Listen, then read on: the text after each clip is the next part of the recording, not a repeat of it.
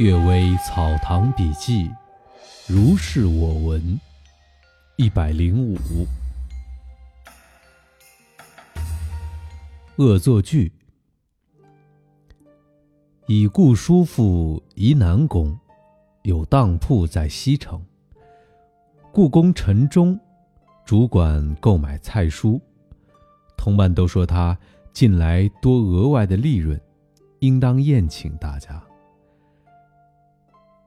陈忠隐晦地说：“没有，怎么可能有这种事？”第二天，箱子的锁没有打开。而他所积蓄的几千钱只剩下了九百。当铺楼上原来有狐狸，经常隔着窗子同人谈话。陈忠疑心是他做的，试着前去询问。狐狸果然朗声回答说：“九百钱是你做故宫的用资，分内所应得，我不敢拿。”其余都是你每天所侵吞的黑财，原本就不是你的东西。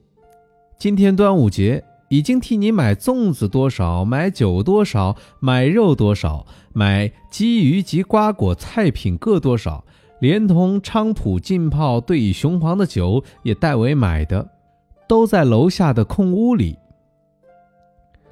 你应该早些烧煮熏制，迟了则天气暑热。恐怕腐败。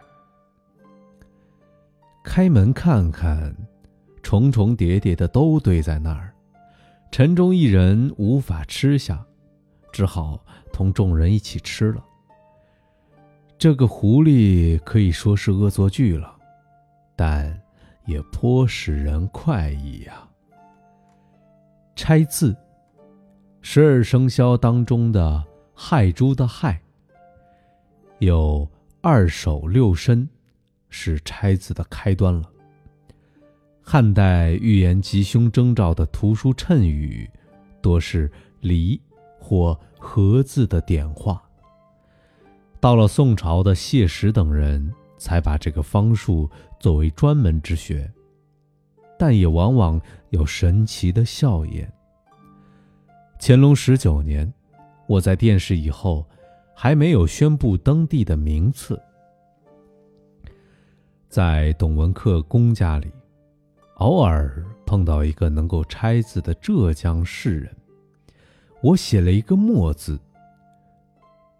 浙江的术士说：“龙头竟然不属于您了，李字拆开为二甲，下面做四点，那是。”二甲第四吧，但是必然进翰林院。四点是数字的角，士是吉字的头，这是数吉士了。后来果然如此。有戊子年的秋天，我因为泄露言辞而获罪，案子颇为紧急，每天有一个军官相伴看守着我。一个姓，一个姓董的军官说会拆字，我写了一个“董”字，让他拆。董说：“您要远远守卫边疆了，这是千里万里。”我又写了个“名字”，董说：“下面是口字，上面是外字的偏旁，就是口外了。日在西边为西，那是西域吧？”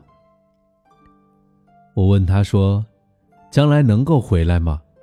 他回答说：“自行像君又像昭，一定会被召还回去的。”问他说：“在哪一年回来呢？”他说：“口是四字的外围，而中间缺两笔，那是不满四年吧？今年是戊子，到四年为辛卯，西字呢是某字的偏旁。”也是相合的。后来，果然参与军事于乌鲁木齐，在辛卯年六月召回京城。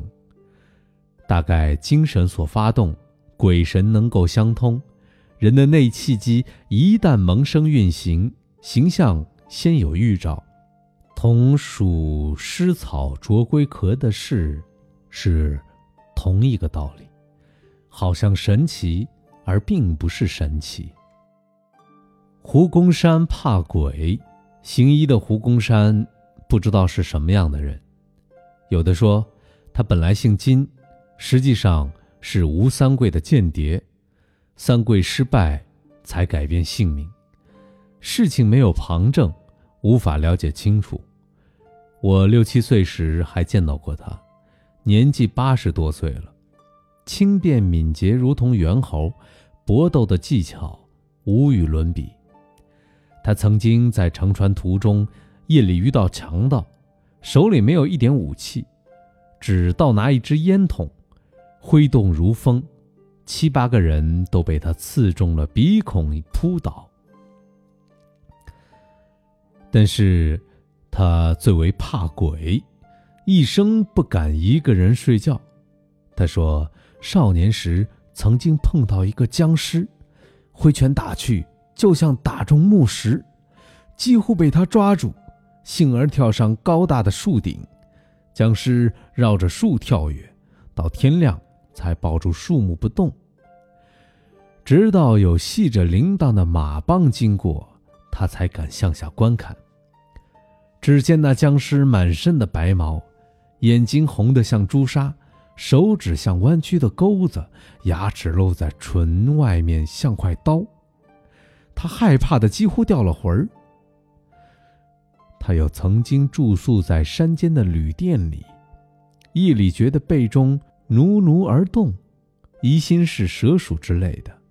一会儿，支撑伸展，渐长渐大，突出与他并枕而卧，乃是一个裸体的妇人，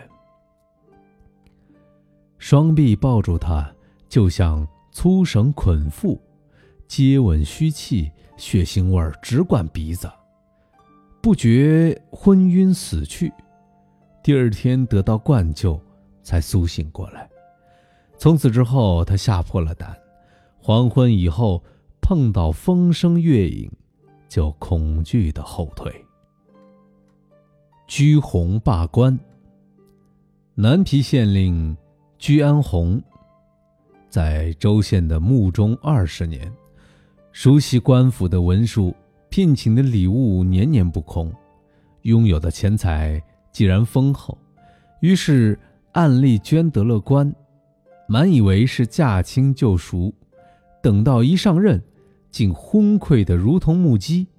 诉讼双方争辩，他总是面红语塞，不能吐出一个字。见了上司，进退应对没有不颠三倒四的。过了一年。就以财力不及受到弹劾。解任的这天，梦见一个蓬头垢面的人向他做个大揖，说：“您已经罢官，我从此别去了。”忽然惊醒，觉得心境顿时开朗。他贫穷的没有办法归去，又重操旧业，就精明果断，又判决顺畅，如同流水了。他所见到的是前世的冤业吗？或者就是韩昌黎所送的穷鬼呢？